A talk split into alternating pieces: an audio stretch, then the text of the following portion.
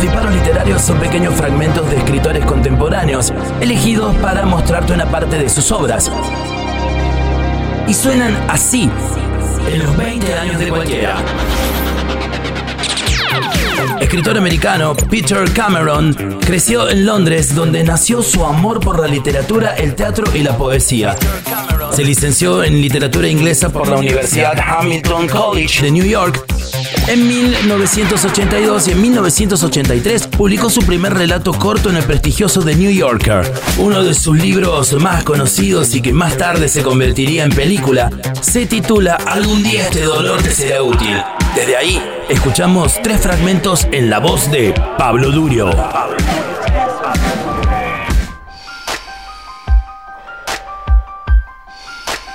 Después de cenar, jugamos al Scrabble, ganó mi abuela, y entonces, mientras yo lavaba los platos, ella se fumó un cigarrillo en el porche trasero. Mi abuela tiene lavavajillas, pero nunca la he visto usarlo. Creo que no confía en el aparato, que ella misma ha de lavar los platos para considerarlos limpios. Cuando terminé con los platos, me senté en la mesa y miré el jardín desde la ventana. Mi abuela estaba en el centro del césped, fumando. Me daba la espalda, por lo que no podía verle la cara. Parecía como si estuviera observando algo en el jardín de los vecinos, o quizá pudiera estar viendo el interior de la casa a través de sus ventanas iluminadas. Recordé el momento en que yo había contemplado esa espeluznante familia a través de la ventana la noche que me escapé del teatro y me sentí un poco desorientado.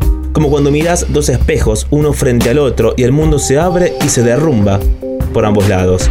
Yo miraba a mi abuela a través de la ventana y ella tal vez estuviera mirando a sus vecinos a través de sus ventanas y quizás estos estuvieran mirando a través de las ventanas de la fachada a alguien en la casa al otro lado de la calle y así sucesivamente hasta dar la vuelta al mundo. Mientras miraba, mi abuela levantó el brazo, se llevó el cigarrillo a la boca, inhaló y liberó el humo en una larga exhalación.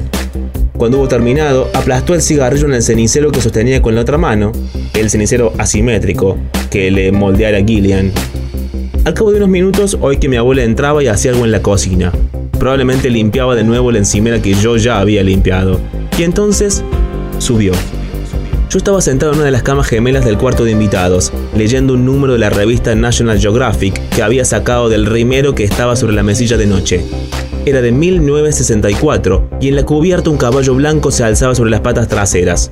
El titular decía, típico de Viena, los sementales blancos que bailan. Abuela se detuvo en el umbral. Gracias por limpiar la cocina, dijo. De nada, dije. Gracias por la estupenda cena. Ya sé que no hemos resuelto el problema de la universidad, pero bueno, no creo que pueda serte de mucha ayuda, dijo ella. No entiendo muy bien cómo funciona todo eso, pero estoy segura de que tenés opciones, James. Estoy segura de que todo esto se arreglará solo. Sí, supongo que sí, respondí. Y si la universidad no te conviene, si de veras no te gusta por ser como temes que es, bueno, el haber estudiado en ella no habrá sido una pérdida de tiempo. Tener malas experiencias a veces es una ayuda. Te aclara más de lo que debería hacer. Sé que esto parece demasiado optimista, pero es cierto, quienes solo han tenido buenas experiencias no son muy interesantes. Puede que estén contentos y sean felices de alguna manera, pero son superficiales. Ahora te parecerá un contratiempo, algo que te complica la vida, pero es demasiado sencillo vivir sin complicaciones. No es que la felicidad sea necesariamente simple, pero no creo que tú vayas a tener una vida fácil y será mejor para ti. Lo difícil es no dejarte abrumar por las malas rachas. No debes permitir que te derroten. Tienes que verlas como un regalo. Un regalo cruel, pero un regalo a fin de cuentas.